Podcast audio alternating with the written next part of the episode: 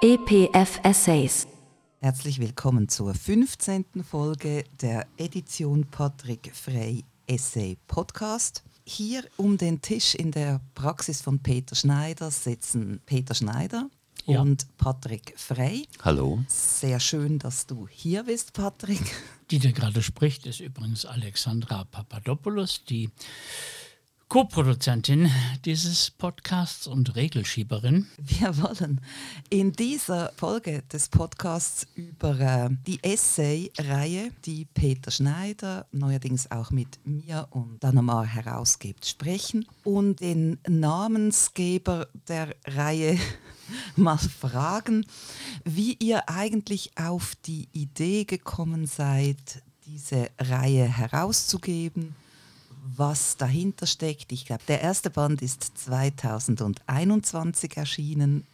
Gil Eyal, die Krise der Expertise. Seither sind äh, sechs Bände publiziert worden. Der letzte ist der von einer Übersetzung wieder. Äh, Iron Hacking, The Taming of the Chance. Das ist die Zähmung des Zufalls. Wegen der Alliteration. Hinten hat es einen Klappentext, der ein wenig erklärt und einführt in die Reihe. Ich lese den mal vor. Die zwei bis dreimal jährlich erscheinenden Bände der Reihe EPF Essays sind Versuche zur Desorientierung in einer immer übersichtlich werdenden Welt. Ihr Publikum empfindet es nicht als Zumutung, etwas zu erfahren, das es nicht immer schon ahnte. Ihre Form ermöglicht den verbindlichen Flirt zwischen theoretischer Schärfe und essayistischer Leichtigkeit. Ihre Themen sind beliebig, aber exemplarisch. Sie bilden Knoten in einem Netz, aus dem Fäden Philosophie, Soziologie, Wissenschaftsforschung, Ökonomie, Kulturwissenschaft, Psychoanalyse, Kunst, Politik. Die Aufzählung ist nicht abschließend. Ihr Programm ist streng adisziplinär und folgt den launischen Interessen respektive interessierten Launen des Herausgebers Peter Schneider. Autorinnen und Autoren sind eingeladen, diesen Launen und Interessen neuen Stoff zu liefern. Das habe ich mal geschrieben. Das hast du geschrieben. Ja, Unglaublich, ja. Ja, äh, wahnsinnig. Äh, Es, es altmödelt mit den Knoten und dem Netz schon wieder ein bisschen. Aber äh, der Text ist auch älter. Soll ich mal anfangen zur Vorgeschichte was zu sagen? Also es gibt eine Vorgeschichte, die hieß ähm, als Produkt Sphere Essays. Das war eine Gemeinschaftsproduktion von Bruno Deckert, der damals noch das Sphere in Zürich bewirtschaftet hat. Und mir, später kamen noch äh, Lisa Heller und andere hinzu. Äh, die Idee war auch kleine Essaybände zu machen, die man selbst produziert, also Book on Demand äh, gedruckt. Wir wollten relativ schnell auch auf aktuelle Diskussionen antworten, aber jetzt nicht irgendwie ähm, unter uns unter einen Aktualitätsdruck stellen. Und es sind einige Bände auch erschienen. Das Problem des Ganzen war, dass wir dann irgendwann gemerkt haben, dass das äh, sozusagen vom, vom Küchentisch aus nicht machbar ist. Also man musste das, es ist sozusagen eingeschlafen, mangels, ähm, mangels Zeit. Ähm, diejenigen, eben Lisa Heller hätte auch ähm, äh, bezahlt werden sollen aus dem Ganzen. Für Bruno und, und mich war das einfach so eine, eine Hobbygeschichte. Aber wir konnten nicht so viel erlösen, dass Lisa dann irgendwas Brauchbares ähm, damit hätte verdienen können. Und so ist es dann nach, ich weiß jetzt nicht wie vielen Bänden, eingeschlafen und hat sich dann sozusagen in einem Schlafzustand aber bei mir gehalten ähm, wie die, die Critters sind das, die, wenn sie mit Wasser oder die Bärtierchen, wenn sie mit Wasser in Verbindung kommen, leben sie wieder auf. Und ähm, irgendwann dann hatte ich mal die Idee, ähm, Patrick Frey zu fragen, der schon ein ähm, etablierten Verlag, aber vor allen Dingen äh, im Bereich der Kunst, hat seit doch längerer Seit Zeit. 86. Eben, das ist dann schon gibt's- einiges im Verlagswesen. Und ähm, dann habe ich ihn gefragt, ob es nicht möglich wäre, so eine Art Imprint mit diesen Essays zu machen. Und den Rest erzählt jetzt Patrick. Ja, und das hat mir sehr gefallen, weil ich eben ein bisschen, vielleicht auch ein bisschen müde war von den Kunstbüchern, Künstlerbüchern, dass wir doch, doch sehr ausgereizt haben, dieses Feld. Und ich schon immer gerne etwas mit Sprache machen wollte. Es gab auch mal einen Plan mit Literatur, ähm, aber eben mit jemandem, dem ich das als Herausgeberschaft übertrage. Nicht selbst, nicht amateurmäßig ähm, oder einfach so, was ich so gerne mag oder so. Ähm, und dieses, äh, dieser Ansatz eines sozusagen, ja, ein bisschen wildes Denken, äh, was du ja hast, ich kenne dich ja auch aus der, aus der Welt des, der Comedy oder aus der Welt des, aus der Medienwelt. Wir haben mal zusammen eine Satire-Radiosendung gemacht und so weiter. Und äh, du bist auch jemand, der auf verschiedenen Ebenen ähm, äh, fähig ist zu denken und auch zu publizieren. Und ähm, ja, und dann habe ich äh, gesagt, ja, machen wir, müssen aber schöne Bücher sein, weil das irgendwie zu meinem Verlag gehört, dass die Bücher schön sind. Die sind also gebunden. Und wir haben ganz lange an diesem Format rumgetüftelt, wie groß, wie breit, so dass man es mitnehmen kann. Äh, wir haben all diese kleinen Formate von den anderen Verlagen konsultiert und so weiter. Und was mir eben wichtig war, ist, äh, dass es eben nicht populärwissenschaftlich war, was, was Peter wollte, sondern wissenschaftlich, schlicht. Und ich habe ihm auch als Devise gesagt, äh, du musst mich überfordern. Ich darf nicht schon, äh, ich darf nicht verstehen, was du, was da kommt. Ähm, und ähm, das hat sich auch bewahrheitet. Oh, weh. Nein, aber ich bin, äh, ja, phasenweise, ich bin ja kein wissenschaftlicher äh, Schreiber oder Denker oder so weiter, sondern ich bin auch eher ein wilder Denker. Und äh, vieles verstehe ich und vieles überfordert mich natürlich in dem Sinne, dass ich die Quellen dann nicht kenne. Und, aber da habe ich volles Vertrauen, dass das eben wissenschaftliche Literatur ist. Auf jeden Fall, was mich dann sehr fasziniert hat, sind die Themen, äh, die mir eben immer so schienen, dass sie eben so eine, an so einer, einer Kante oder einer Schnittstelle von, des Denkens und der aktuellen Problematiken sich bewegten. Und das fand ich sehr toll. Gut, also vielleicht können wir die Bände nur wenigstens dem Titel Ja. nach durchgehen. Das eine, das unser erstes ist Gileal, die Krise der Expertise. Auf das bin ich äh, gekommen, weil ich Gileal ähm, vorher kannte im Zusammenhang mit einer Tagung, die wir gemacht haben über Autismus. Er hat also auch mit äh, einem Co-Autor ein wichtiges Buch zur Autismus-Thematik äh, geschrieben, The Autism Matrix. Und ähm, wir sind danach in losem Kontakt geblieben und dann habe ich gefunden, eben das war Anfang der Corona-Zeit, äh, als das Buch erschien. Als es geschrieben wurde, war Corona noch ähm, nicht absehbar.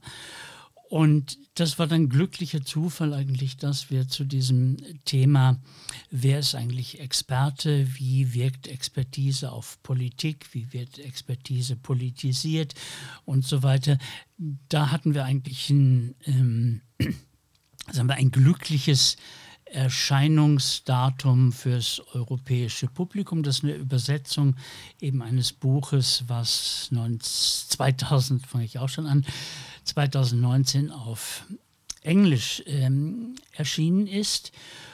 Und ähm, ja, wir haben es bislang so gemacht, dass ich jeweils ein Vorwort ähm, zu diesen Büchern geschrieben habe. Manchmal wären es, glaube ich, besser, sagt Alexandra jedenfalls nach Wörter gewesen. Wir werden das auch etwas berücksichtigen. Also manchmal sind es auch etwas freie Assoziationen von mir zum Thema zum Buch, was vielleicht eher äh, als Nachwort passender wäre. Also auch an dem versuchen wir noch irgendwie einen Stil zu finden.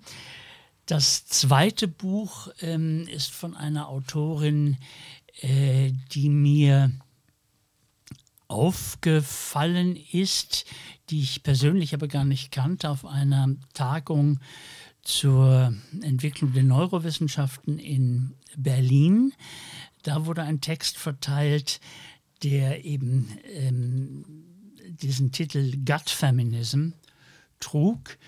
Und ähm, das fand ich einen sehr interessanten Ansatz, ähm, eben Psychoanalyse, Feminismus, äh, Psychosomatik, ähm, Pharmakologie ähm, auf eine neue Art zusammenzudenken, was uns etwas ähm, Magenweh, passt ja zu Gut-Feminismus, bereitet hat, war ähm, äh, die Nähe zu äh, Darm mit Scham oder es, es, geht zwar da auch ums Gedärm, aber es handelt sich jetzt nicht darum, ähm, wie wie wichtig unser Darm äh, fürs Denken ist. Eher, eher darum, dass, dass ja die feministischen Theorien bisher eben sich der Biologie gegenüber immer etwas abgrenzend verhalten haben und das eher ein bisschen weggeschoben haben. Genau, der Biologismusverdacht war der immer Bio war immer, immer der schlimmste Verdacht und, und dass Elizabeth A. Wilson eben sagt, es wäre gut, wenn man sich damit beschäftigen würde, weil das würde die Schlagkraft der feministischen ja. Theorien verstärken. Das, ja.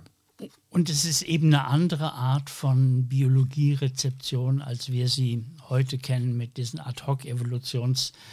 Ad-hoc-Evolutionstheorien, warum jetzt irgendwie der Mensch lieber duscht statt badet, weil schon vor 30.000 Jahren oder so. Also es geht überhaupt nicht in die Richtung. Es ist ein sehr dichtes Buch. Ähm, es ist ein bisschen so wie Liebigs Fleischextrakt. Man kann verschiedene ähm, Suppen, glaube ich, dazu aufbereiten. Ich würde sagen, es ist vielleicht für Außenstehende unser anspruchsvollstes Werk. Aber wahrscheinlich je nachdem, in welchen Diskussionen auch mehr oder weniger man drin ist, desto ähm, zugänglicher ist es auch vielleicht.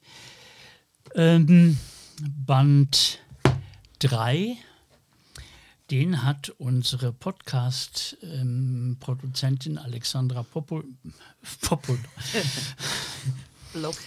Plop. Ähm, ich muss immer an den Plop-Schutz denken, dann kommt sowas wie Popodopoulos raus und Populärliteratur. Und, also, den äh, dritten Band hat ähm, Alexandra Papadopoulos geschrieben, die Verzauberung des Werts, Blockchain und die Folgen. Und dazu kann sie am besten selbst gleich was sagen. Ja, das war so ein Hype-Thema in der Zeit, als ich das äh, geschrieben habe. Und nun äh, sind doch fast eineinhalb Jahre oder so vergangen.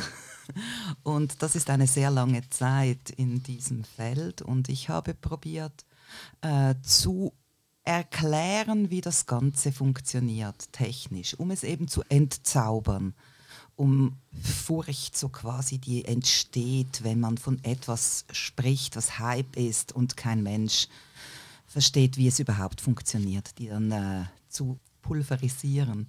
Was mich dabei am meisten interessiert hat, war so eine allgemeine Technikkritik, die wiederum nicht dieses Ressentiment gegen Technik pflegt, so dass man eben wieder in die Natur geht und das, Smart Bargeld zahlt. Genau, das Smartphone weglegt und Digital Detox macht, sondern schon auch eine Kritik an den Konzernen, die das Thema besetzen, an den äh, Verhältnissen, an den Ideologien, die da dahinter stecken, an den äh, äh, ganz spezifischen Ausprägungen von libertärem Denken, das sich ganz krass in diesen Bitcoin ähm, ausgebildet hat. Also ich bin da zurück in die Geschichte zu den Cypherpunks, die das propagiert und quasi populär gemacht haben in der Tech-Community. Dieses Denken, das man jetzt im Silicon Valley auch wieder sieht.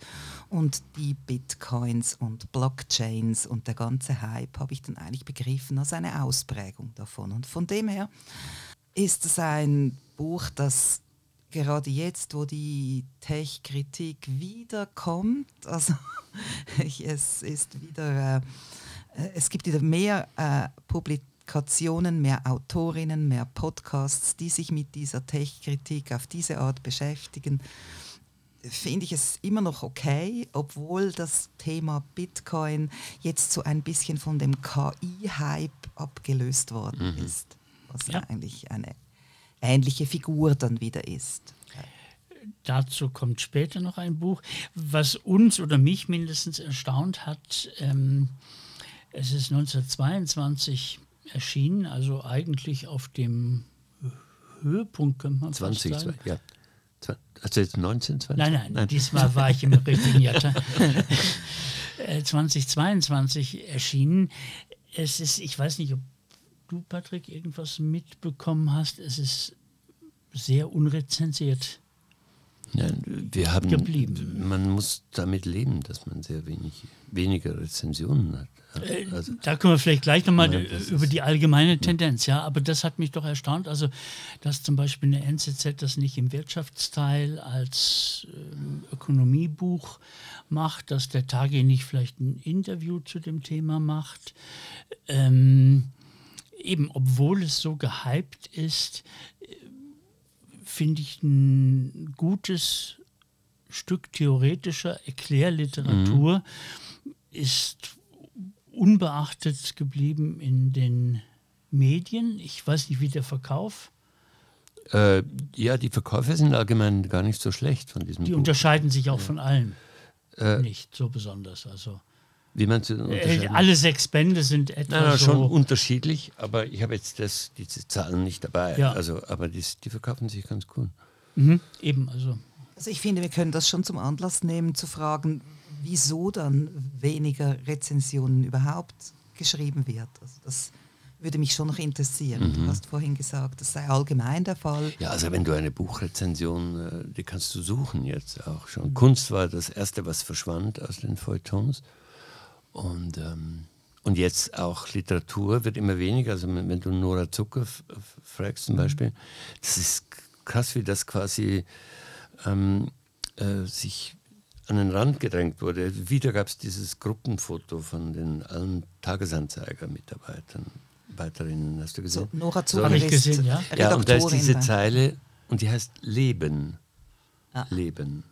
Und mhm. da sind alle dabei. Das heißt einfach leben. Alle, die noch leben. ja, und das finde ich unglaublich. Das, auch Kultur ist da weg. Es gibt keine äh, Zeile mit Kultur oder Rubrik. Oder, und dabei in der Zeitung heißt es noch so, Kultur und Leben oder was immer. Kultur und Kultur Gesellschaft, und Gesellschaft ja. Ich, ja. Mhm. Äh, ist auch so eine. Ja, aber das äh, verschwindet und ähm, Gut, ja. in der FAZ gibt es natürlich. Ja, ich rede jetzt von hier. Vom Schweizer hm, ja. Markt, ja. ja. Ja, die Süddeutsche hat auch noch mehr und so. Das ist jetzt Band 4. Äh, der heißt einfach nur Psychosomatik, ist auch von Elizabeth A. Wilson. Ähm, ist früher erschienen und eignet sich gut auch als Einführung dann zum äh, späteren Buch Gut Feminism. Dann ähm, eines meiner, darf man Lieblingsbücher? Nein, es sind alles meine Lieblingsbücher natürlich. Mhm, äh, es auch ist meins. Äh, Trans von Rogers Brubaker. Auf das hat mich übrigens Gileyal mal aufmerksam gemacht. Und es ist erstaunlich, obwohl es eigentlich, ähm, sagen wir, ein zwar sehr essayistischer äh, Band ist, aber ähm, eigentlich ein Klassiker. Ähm, äh, zum Thema äh, Transgender. Ähm, etwas, was mir auch immer irgendwie mal so im Kopf rumgeschwirrt ist, wie ist es eigentlich äh, mit dem Verhältnis von Rachel Dollezal, eine kaukasisch-weiße, die sich dann aber mit der Zeit umgekehrt wie Michael Jackson verschwarzt hat, während Michael Jackson immer weißer wurde und Transgender, was ist da eigentlich, ist es eine legitim oder illegitim? Ich weiß, dass ich das zum Beispiel noch in einer Vorlesung in Bremen das Thema behandelt habe, ohne eben dieses Buch zu kennen. Und vielleicht kann man da noch einen kleinen Schlenker machen. Auch das ist eine Übersetzung, also ähm, bis auf Alexandras Buch sind alles Übersetzungen aus dem Englischen. Ähm, aber wie leicht einem etwas entgeht, obwohl es auf dem englischsprachigen Markt durchaus ähm, sagen, als ein schon Klassiker rezipiert wird, wenn einem das nicht ähm, irgendwo auftaucht, ein irgendjemand darauf drauf aufmerksam macht, ähm, was ja auch eine Funktion von Rezensionen wäre, also ja, eben auf Bücher zu kommen, äh, die man, wenn man nicht Bibliothekar ist oder jetzt speziell auf dem Thema äh, forscht oder arbeitet, die unterm Radar dann irgendwie liegen.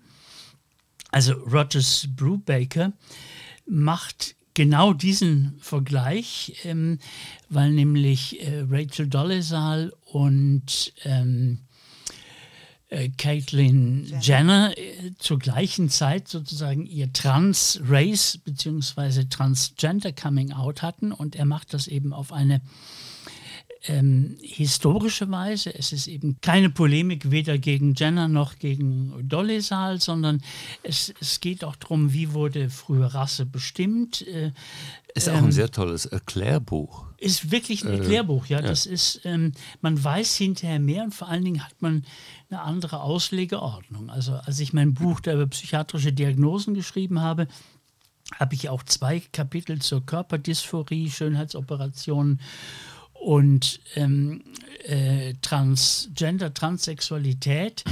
Und da muss ich sagen, die beiden Kapitel, ich mag das Buch immer noch, aber sind einfach, weil ich das Buch zu dem Moment ähm, noch nicht kannte, also es war frisch erschienen, als ich darauf gestoßen bin, sind einfach unterkomplex und man müsste sie, man müsste sie anders schreiben. Also ich, ich habe jetzt nicht irgendeinen total reaktionären Quatsch da verzapft, aber um das geht es gar nicht. Aber das ist, so ein, das ist so ein Augenöffner. Aber das erwähnst du zum Beispiel im Vorwort, nicht? Äh, du sprichst das, glaube ich, an. Das Buch? Nein, Gedanken von dir, die früher stattfanden, wo du äh, noch eine andere Haltung Ah ja, das, das, das war dann noch, das, das war, ja genau. Mhm. Ähm, und ähm, ja, ist ja gut, dass solche Augenöffner, Erklärbücher gibt, die einen auch mit, mit ganz anderem Material versorgen und wo man äh, eben auch nicht immer unter diesen Stellungnahmen was, was eben auch gut ist bei dem Buch ist, dass wenn man das liest so oder fertig gelesen hat, dass man dann denkt, ja, ähm, es ist ja auch doch provokativ. Eben trotzdem. Weil wenn man die Frage nämlich jemandem stellt, der so voll in diesem äh, äh, Transgedanken, wie ihn die meisten Leute kennen, drin ist und dann diese Frage stellt, dann sagt, ähm, ja, dann ist das so fast so ein bisschen eine unangenehme Frage. Ja. Nein, das geht nein, das kann man nicht. Er sagt das ja auch, ein ganzes Kapitel, das kann man nicht vergleichen. Mhm. Kann man nicht vergleichen, aber kann man schon. Und, ja. und es ist eben, wenn man es so gegeneinander stellt, das ist einfach sehr spannend, weil, weil es das beides wird in Frage gestellt. Das ist eben das Thema. Und auch diese Verfestigung der binären äh, äh, Geschichten und diese Verfestigung von rassistischen Race-Gedanken und diese Verfestigung von, von eben ähm, sexuellen äh, Identitäten, das ist auch so ein Thema hier. Äh, diese, was eben durch diese Diskussion ja dauernd geschieht, diese, diese Verfestigung von ja. Identitäten. Ich finde das Buch super, weil es am meisten das einlöst, was wir eigentlich mit den Essays wollen mhm. oder was im, im Klappentext mhm. vorhin erwähnt worden ist. Es verunsichert auf eine produktive Art. Also ich, mhm. habe, ich habe extrem viel gelernt und auch neu gesehen, nachdem ich das Buch gelesen habe. Mhm. Oder diese kann man ja nicht machen, äh, vergleichen. Es ist auch überhaupt nicht polemisch. Eben, es ist sehr nüchtern das, geschrieben. Mhm. Es ist extrem einfach und klar geschrieben, ja. so dass man es äh, einfach mal wirken lassen muss, auf, ohne dass man die Vorteile, Vorurteile zuerst kennenlernen muss. Ja, ja, es ist nicht so, dass ich jetzt genau weiß, was los ist ja. und sage, ja, kann man machen. Also mhm. Rasse ändern, äh, Race ändern und so weiter. Ich weiß es nicht, ich weiß es immer noch nicht. Aber das ist, äh, ich denke, das Was ist, man äh, in den USA ja auch relativ einfach machen kann. Ja, so, genau. Und, also, und, da ist Race einfach irgendein Eintrag im, im, im Pass oder Ja, und dann sehr unklar. Sehr unklar. Das ist eine Selbstidentifikation, ist genau das. Einfach ja. eine Selbstidentifikation. Und diese ganzen Geschichten, die ja eigentlich dann zurückweisen auf den äh, existierenden Rassismus in Amerika mit den Schwarzen, ist ja diese beile, fast beiläufige Erwähnung der One-Drop-Theory, ja. ja. die ja immer noch irgendwo rumschwebt ja. und die ja eigentlich ein unglaublich eigentlich eine unglaubliche Geschichte ist. Ja? Eigentlich schon, ja. Aber wenn man es wiederum auf die Biologie überträgt, und dazu empfehle ich unseren zweiten oder dritten Podcast, wo wir eben auch mit einem, also wir haben da eine Diskussion mit einem äh, Biologen, einem ich glaube, ich kenne mich äh, mit dem Renommee von Spinnenforschern nicht aus, aber ich glaube, es ist eine ziemlich große Nummer in der internationalen äh, Spinnenforschung, der eben auch sagt, also genetisch mit den zwei Geschlechtern. Also, äh, mhm. Und äh, wenn man jetzt die One-Drop-Rule äh, wenn man das jetzt genetisch ähm, abbilden würde, könnte man sagen, ja, das Geschlecht ist auch eher so nach einer One-Drop-Rule, vielleicht ein paar mehr Tropfen. Was ich damit sagen will, ist, dass man nach der Lektüre von Rogers Brubaker einfach nahe, vermeintlich naheliegende ähm, Argumente so nicht mehr gebrauchen kann. Wobei, äh, Ironie des Schicksals habe ich gelesen, ich bin nicht groß weiter informiert. Ähm, Caitlyn Jenner ist jetzt, glaube ich, auch eher auf der, na, wie soll man das nennen, vielleicht nicht ganz Rolling-Schiene, aber. Ja, äh, das ähm, ist interessant, weil, weil ja. sie natürlich das binäre System äh, bedient, ja. Äh, indem sie zur Frau geworden ist. Und als Frau auf der Vogue, sie war ja nicht als, sie war als Knallerfrau auf mhm. der Vogue. Und insofern hat sie, wie Robert gesagt, sie betoniert das binäre System ja. eigentlich dadurch. Und das Einzige, was, was nach diesem Buch, was, was mir auch klar wurde, ist, dass das Einzige, was mich wirklich interessiert, ist das Non-Binäre. Also ja. wenn ich etwas wirklich spannend finde und was irgendwohin weiterführt, eben in diesem Bereich von Drops, ist es das Non-Binäre, das einfach ablehnt, dass es so etwas gibt und äh, so quasi wie eine, man könnte sagen, wie eine leise Provokation ausstellt, ja, dass ja. es ein Non-Binäres gibt. Aber ich meine, das ist ja gar nicht so wundersam, dass es, also ich meine, Brotsorten sind auch non, non-binär. Ja, ähm, genau. Und, und man ähm, weiß ja auch von Rokoko, wo, wo die Leute sehr viel fluider waren, die, die, äh, Art, wie sich Leute verhalten haben, auch sehr viel fluider war. Und auch in gewissen indigenen Gesellschaften, wo äh, auch die Geschlechter bis zur Geschlechtsreife vollkommen gleich behandelt werden und wo das, wo quasi sich eine Binarität erst mit der Pubertät überhaupt, wenn, herausbildet und ja. vorher vollkommen unklar ist, was, was ist ein Mädchen, was ist ein Junge. Ja, und man muss Binarität ja auch nicht grundsätzlich verurteilen. Also ich weiß nicht, äh, in manchen mag es Binarität geben oder man kann auch sagen, Binarität mhm. ist eine Form, irgendetwas ja. zu betrachten, aber eben nur schon bei sowas Alltäglichem wie Brotsorten. Ähm, also wenn man nur zwischen Weiß und Schwarzbrot unterscheidet, ist das viel, ein bisschen. Wie viel Rocken ist drin, wie ja, viel Weizen ja, und, und ja. das wird heller oder dunkler. Aber und ähm, eben die Psychoanalyse 1905 mit drei Abhandlungen zur Sexualtheorie war ein unglaublich nicht-binäres Buch zum Thema Sexualität. Und das ist in der Psychoanalyse schon durch Freud selbst ähm, ähm, aufgegeben worden.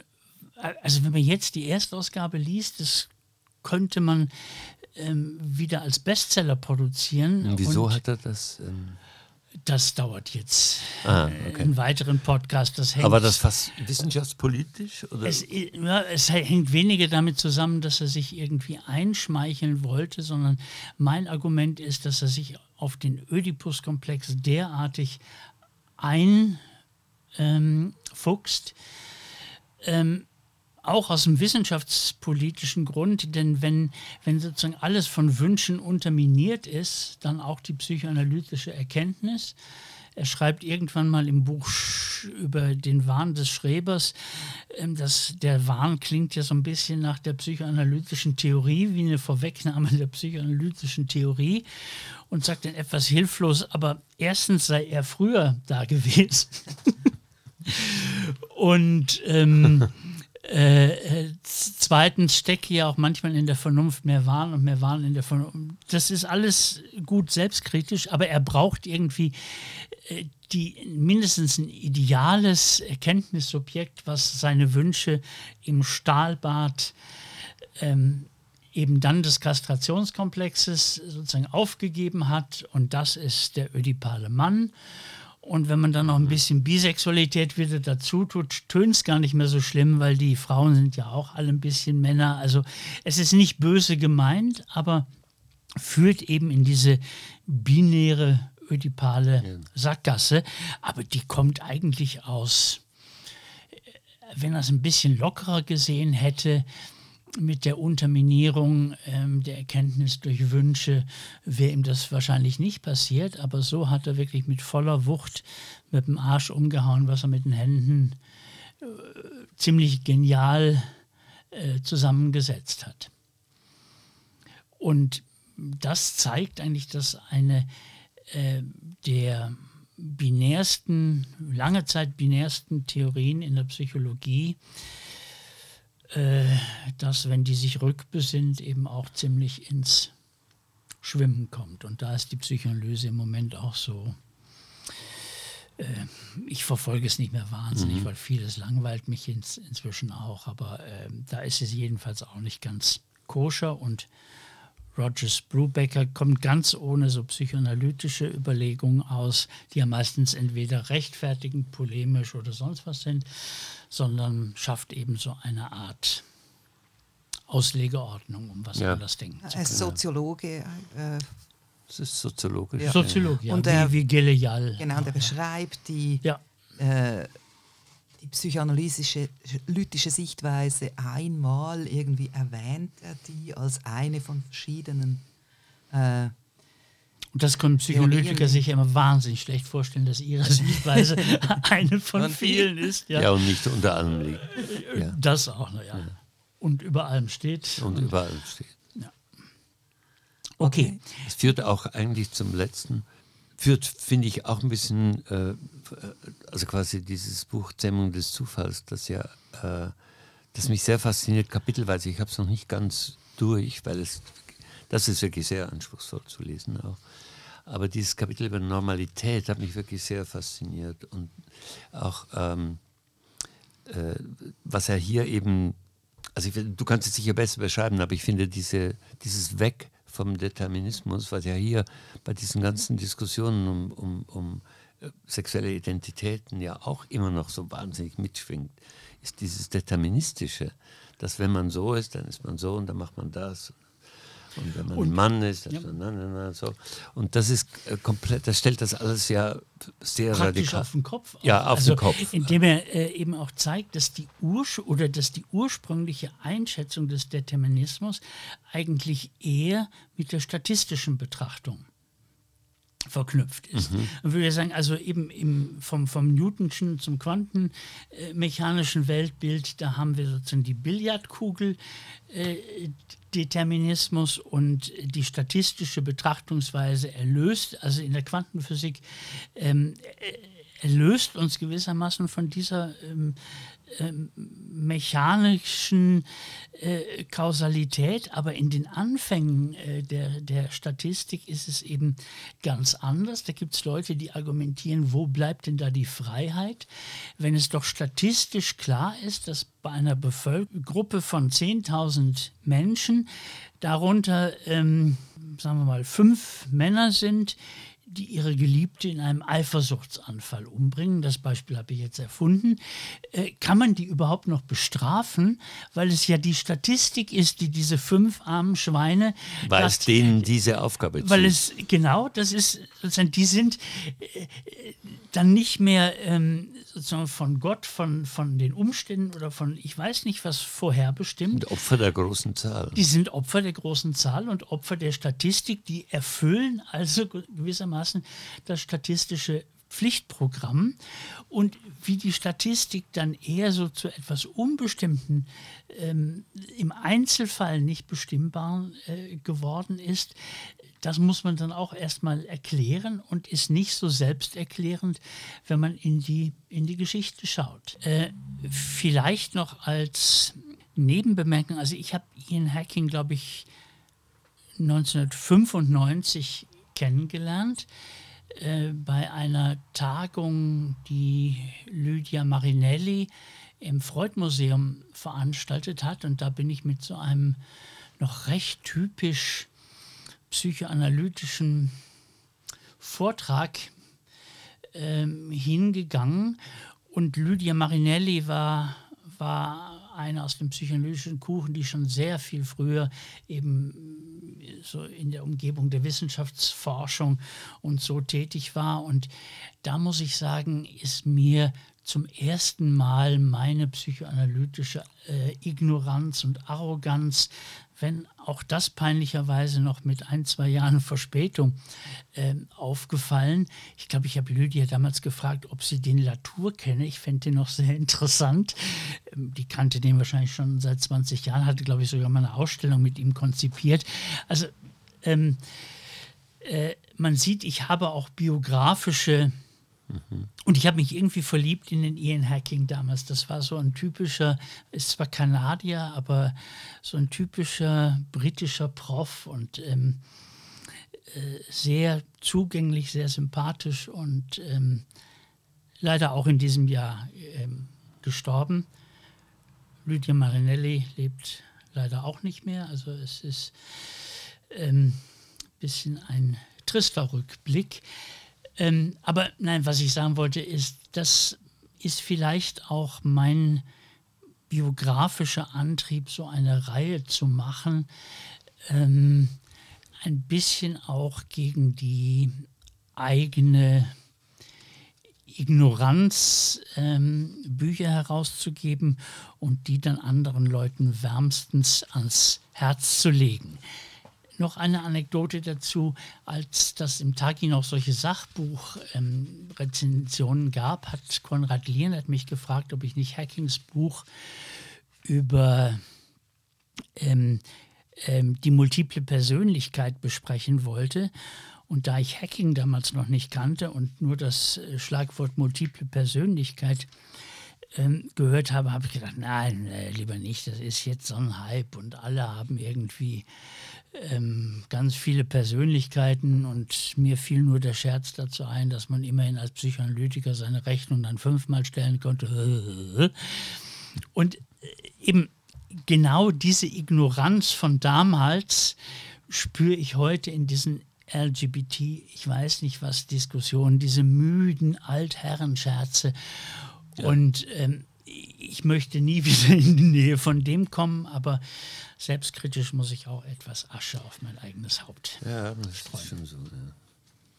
Aber es gibt Hoffnung, man kann sich auch bessern. Und damit kommen wir jetzt zu zwei Büchern, die noch nicht erschienen sind, aber gewissermaßen pfannenfertig äh, im Lektorat oder weißt du, ich glaube, das eine ist schon durchs Lektorat, Eines, ja. ja. Das nächste Buch wird das dritte Buch von Elizabeth Wilson sein, ihr frühestes Buch. Und da geht es um Affekt und künstliche Intelligenz. Wir haben dafür den wunderbaren Titel Maschinenaffekte, glaube ich, gewählt. Ja, sie beschreibt vor allem anhand von der Biografie oder des Werdegangs von Alan Turing. Mhm. Alan Turing ist einer der Väter des Computers, wie das zusammenhängt, künstliche Intelligenz und Affekt. Und Alan Turing ist insofern sehr interessant, als dass er ganz am Anfang, das war 1940er Jahre, kurz nach dem Zweiten Weltkrieg, die ersten Computer entwickelt hat und auch die ersten theoretischen Papers zum Thema Computing überhaupt verfasst hat und damals schon die Vision und die Idee hatte, irgendwas in diesen Maschinen denkt und es denkt nicht nur, sondern äh, kann sich äh, diese Technologie so weit entwickeln, dass sie Affekte erzeugt bei den Userinnen und User, mhm. damals gab es das Wort nicht, und gleichzeitig auch selber welche hat. Und äh, das wird anhand von den Aufsätzen von Alan Turing sehr deutlich, oder dass er schon ziemlich am Anfang gedacht hat, ähm, ja, irgendetwas ist in diesen Maschinen, das äh, oder an den Maschinen, an den Maschinen. Oder, oder zwischen Maschine und User. Ja. Also ich glaube, man darf das nicht so allzu scharf versuchen. Nicht im Sinne von jetzt definiert doch mal, was ist eine Emotion eines Computers, sondern ich, ich glaube, da ist so eine gewisse Schwammigkeit in, in, in der Analyse, in der Begrifflichkeit, die ich jetzt, das geht eigentlich mehr um, um Alexandras und meine äh, Rezeption von dem Buch, vielleicht noch ganz nützlich, dass man sich gar nicht entscheiden muss, wo ist die Emotion jetzt eigentlich. Also, dass sie beim User ist, das ist relativ also klar. Die zweite Behauptung, dass sie bei der Maschine sein könnte, ist mhm. ja viel provokativer. Natürlich, klar. Äh, aber aber man kennt ja die, eigene, äh, die eigenen merkwürdigen Reaktionen auf, auf auf Maschinen, ähm, wenn man affektiv reagiert. Mhm. Es ist ja unglaublich, wie schnell das geht und wie bei welch primitiven Maschinen das schon der Fall ist. Ja. ja. Äh, diese Affekte, die erzeugt werden. Ähm. Oder man kann es auch, und dann wird es noch interessanter, man kann das natürlich auch umdrehen, wenn man, wenn man weiß, wie kodiert eben auch unsere Emotionen sind und wie kulturspezifisch, mhm. könnte man sagen, ähm, was ist eigentlich so unvorstellbar an der Emotionalität von Maschinen, wenn doch die Maschinenhaftigkeit unserer Emotionalität und das jetzt nicht abwertend genommen, mhm. doch in Film so offensichtlich ist. Im Sinne eines Hollywood-Films auch, da genau an der richtigen Stelle einfach Zum du weinst. Ja, ja. Also alle Leute weinen an der Stelle. Brokeback und Mountain letzte Szene. Ja, und das, ja, um ein Beispiel zu erwähnen. Das Buch ist auch ähm, äh, natürlich geschrieben worden vor dem äh, Large Language Model Hype wo jetzt alle der äh, Chat GPT so. zum Beispiel, also mhm. die, die äh, ja, ja, ja, nein, ich Maschinen, die sprachen. Äh, ja, ja, lange vorher. Ja, ja lange vorher und das ist äh, nicht diese Emotionalität gemeint, sondern es gibt auch andere Beispiele wie einem System von Röhren. Ja. Äh, Emotionalität unterstellt werden kann. Oder? Ja. Das muss gar keine äh, äh, großartige Hightech sein. Und ich fand das, ich habe das gelesen, oder? Und äh, weil das eine ein relativ altes Buch ist wieder. Gerade darum ist es eben so interessant, weil es so unbefangen das völlig historisiert. Es ist ein bisschen wie, wie Rogers Brubakers Trans auf KI äh, angewendet. Oder wenn man das Beispiel nimmt, ähm, ELISA, dieses äh, mhm. berühmte Programm von mhm. Weizenbaum, was der Gesprächstherapie mhm. nachgeahmt ist. Also irgendwer sagt was und dann sagt Eliza, ich glaube, Sie sind sehr traurig. Mhm.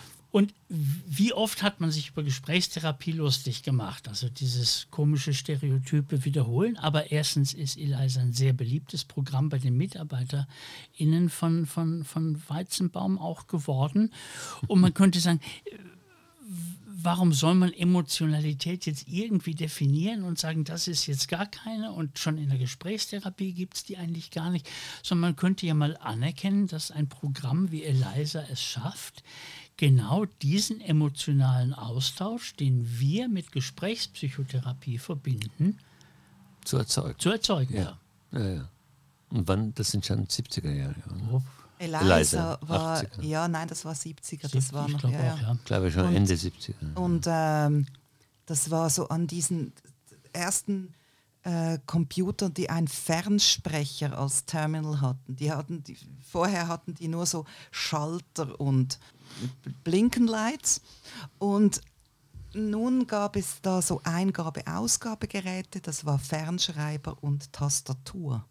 Und dann konnte man als äh, einer von den, äh, eine von den ersten Anwendungen, wo man das wirklich gebrauchen konnte. Okay. Also man gab ein und dann kam per Fernschreiber zurück. Ja, da kam so aus einem Drucker die Antwort. Ja, ja. Das war nicht mal Bildschirm, das war, Ja, ja, genau. das war so ein Drucker und das war schon ziemlich catching, dass Ja, das- Maschine das dann meine ich eben gleich eine Antwort. Mit diesem Minimalistischen, was es braucht, um äh, Emotionen, Emotionen zu erzeugen, auch bei der Bedienung eines Fahrzeugs entstehen Ja. ja, solche Gefühle.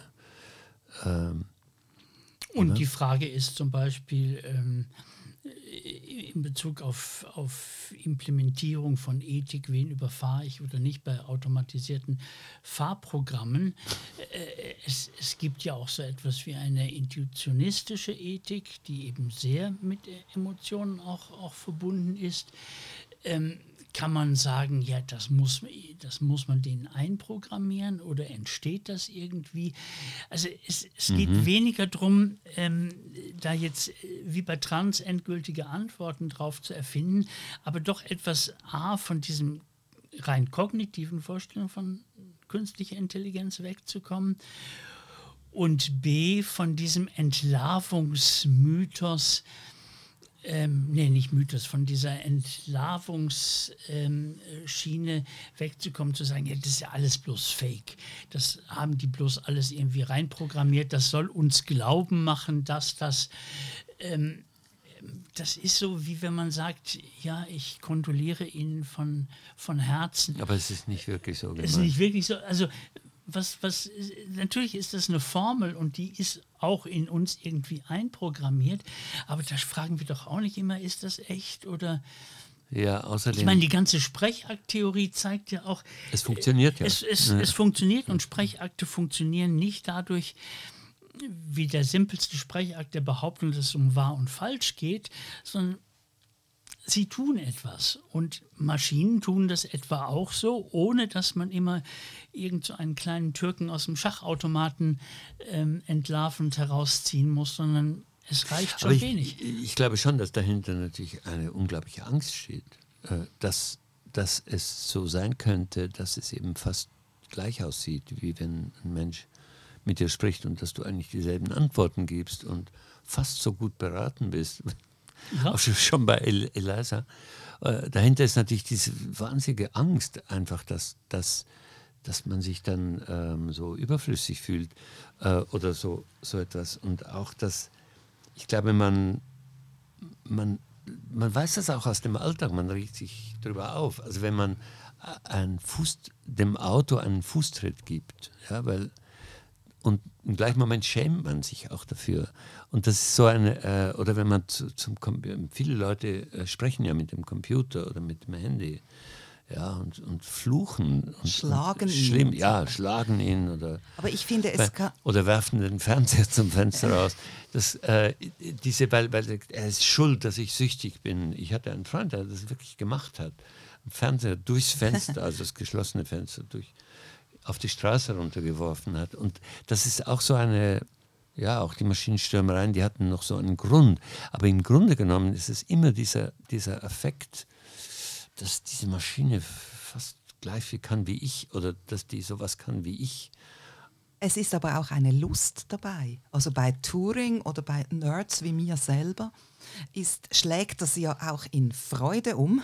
Also irgendwie, dass diese Maschinen zumindest vorgeben können und wenn nicht nur super gut vorgeben, dann so vielleicht sogar Aber das wirklich. zeichnet, das zeichnet eigentlich ein Nerd aus, oder? Ja, dass er das gut findet. Das vielleicht äh, zeichnet Aber das, das ein ist- Nerd aus. Aber ich habe auch Freude Ja, daran, wenn, es wenn gibt so- jetzt ChatGPT irgendwas produziert. Das ist auch, ich, ich mag das auch. Ich habe auch nicht so jetzt, aber ich, ich meine sowas Generelles, was Ja, man, wenn man, wenn man unkontrolliert, un, unkontrolliert einem das passiert, dass man sich da ein bisschen schämt nachher. Ja, diese Uncanniness, wo man Ja, nicht man so, ist nicht wie, so, wie, wie, hm. wie ist es ein bisschen Unheimliches Ja. daran Ja, sieht. gut, das, Edja Hoffmann, der Sandmann. Genau, Ja, absolut, und, äh, ja. und Ähm, äh, wieso erfindet man dann überhaupt sowas, oder?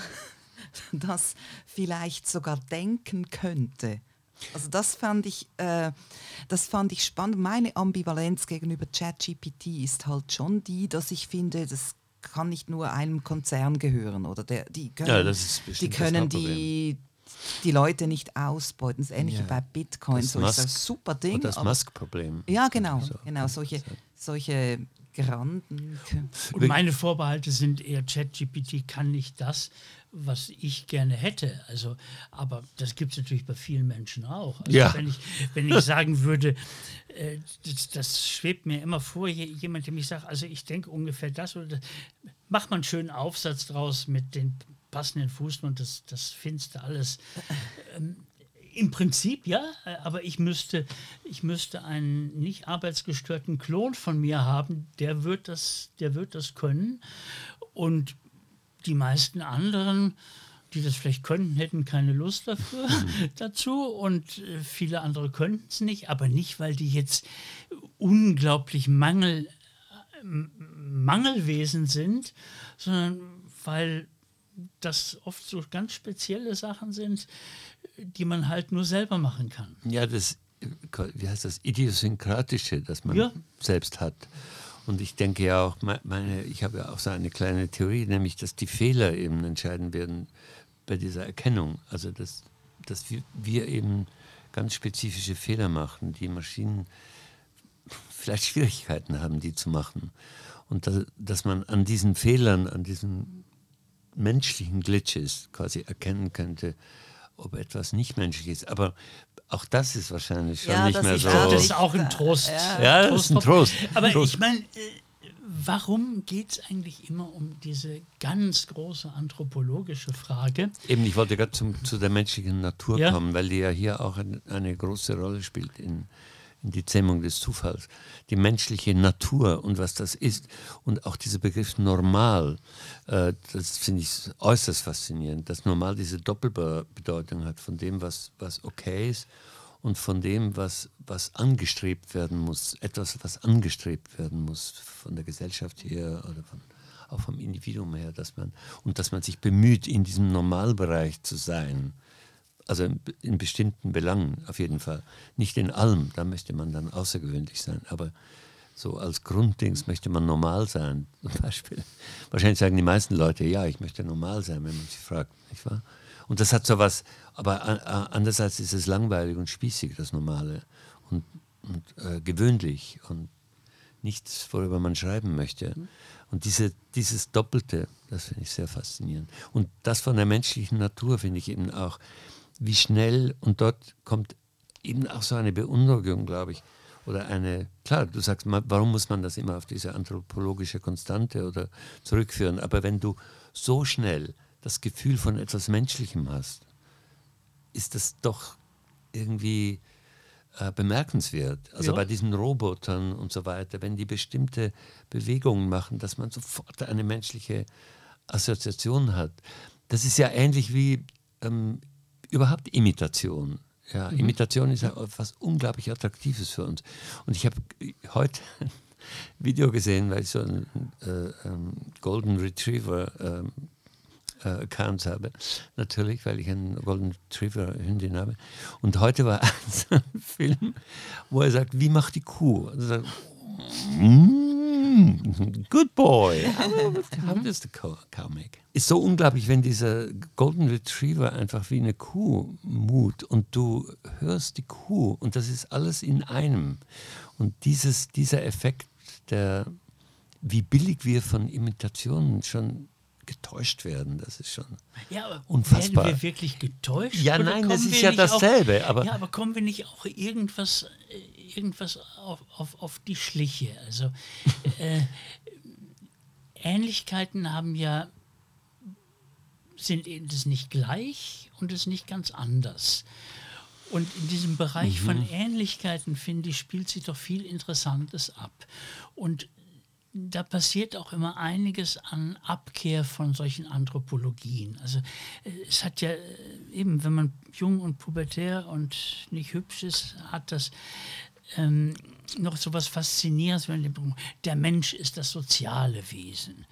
Ähm, dann merkt man, na, nicht, es gibt auch, wenn man älter wird, es gibt auch ein paar Menschen, die verstehen mindestens unter Sozialität was anderes als andere Menschen. Also man wird immer mehr darauf gestoßen, auf, auf Bereiche, in denen etwas zutrifft oder nicht. Oder der Mensch ist das Wesen der Sprache ja, mhm. Äh, und dann kommt man auf die Bienen und auf die Wale und dann kann man entweder sagen, ja, das ist keine richtige Sprache, das ist unser Anthropozentrismus, aber man könnte es ja auch mal andersrum sehen. Also diese ganzen Anthropologien mit der Sprache, mit dem Werkzeuggebrauch, machen Raben eben auch. Also und Raben die, die sich eigentlich lügen. immer mehr auflösen. Ja, die lösen sich immer mehr auf und trotzdem wird es irgendwie auf irgendeine Art, eben gerade mit der künstlichen Intelligenz, immer krampfhafter die Suche nach dem letzten Unterscheidbaren ja. und auf der anderen Seite die Versprechen immer größer, dass es das gar nicht mehr geben wird. Äh, das ist eben Anthropologie, das ist, als wenn alle Menschen gleich wären. Aber darf ich noch was sagen? Eigentlich werden wir zurzeit eben wegen ChatGPT von zwei Seiten angegriffen, ja? nämlich von der Natur, äh, nichtmenschlichen Natur her.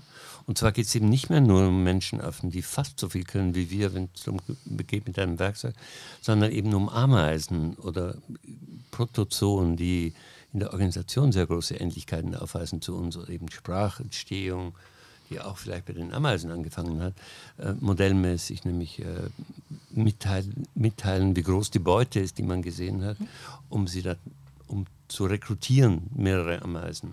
Und eben nicht diese Art von Kommunikation, wie wir sie lange auch überlegt haben. Oder ein einzelliger Schleimpilz, der ähm, ja. nach manchen Intelligenzdefinitionen eine gewisse Intelligenz hat. Ja, der, der diesen Weg durch einen Koop ja, machen kann. Ja. Ich denke immer eher so an die Haustiere, was dazwischen ist. Wenn, wenn ich mit intelligenten oder emotionsbegabten Maschinen äh, denke, dann kommen mir eher die Pferde und die Hunde und Hunde. die Katzen in den Sinn. Die Pferde, die mal Arbeitstiere waren, äh, so wie heute die Maschinen. Also eventuell, mhm. äh, das ist eine, eine Assoziation, die ich jedes Mal habe bei diesen Diskussionen. Es muss nicht immer gleich der Mensch sein. Also wenn es um Emotionen mhm. geht. Mhm. Also das ist es auch ist die erste, ja, mhm. die erste Assoziation ist immer, das ist nicht menschlich. Ja, muss es ja gar nicht sein, oder? Das ist irgendwie vielleicht irgendwas anderes, vielleicht auch nichts Tierliches, sondern so eine. Man hat ja auch diesen Begriff des Unmenschlichen, was ja meistens nicht stimmt, weil, weil eben gerade ist gerade menschlich. Genau, ja, das ist ist wie mit der Untiefe, wo man nicht weiß, ist es da besonders tief oder ist da besonders flach. Ich glaube, es ist wirklich ein Wort, was beides bedeuten kann. Ja. ja. Wir müssen vielleicht mal einen nächsten Podcast darüber machen, wenn das Buch äh, draußen ist, äh, weil das Thema interessant und jetzt, was ist dann noch das letzte Buch, das in der Pipeline? Äh, was sozusagen schon fast die Druckerschwärze noch feucht ist, das ist ein Buch, ähm, zweier polnischer Soziologinnen, äh, wo ich den zweiten Namen auch immer vergesse. Die eine heißt Graf mit Doppel F. Und ähm, da geht es darum, wie äh, diese Themen rund um LGTBI, Transsexualität zu ähm, wichtigen Versatzstücken einer reaktionären, rechtsradikalen, autoritären Politik geworden sind. Und das Ganze wird besonders beleuchtet äh, am Beispiel von Osteuropa. Äh, was wir sicher mal machen werden, ist ein Podcast über selektiven über selektives Alzheimer ja. Namensvergessen. Da bin ich sehr dabei. Ähm, mein Programm handelt davon, wo ich dann, das heißt, wo bin ich sie und wo ich heute damit auftreten muss. Und wer bin ich eigentlich? Ja. Ich verabschiede damit ähm, meine Gäste Patrick Popodopoulos und na, den Scherz lasse ich jetzt, du darfst die Absage machen. Ja, ich kann äh, dem nichts mehr hinzufügen. Äh, äh, Bloß weil dir auch gar nichts mehr einfällt. Genau, das, das habe ich alles vergessen. Äh, Aber vergessen Sie uns nicht, sind Sie wieder dabei bei der 16. Folge des Edition Patrick Frei Podcasts, demnächst aus dieser Praxis und in diesem Theater. Danke Edition fürs Patrick Frei Essay Podcast. Eigentlich heißt es IPF-Essays oder EPF-Essays. Ja, weil es immer so lang ist, aber dann wollen doch alle doch immer wissen, was EPF. Jetzt hast du mich bei meiner Absage. Wenn wir schon den PF im Genau. Studio haben, vielen Dank, dass du gekommen bist. Gerne.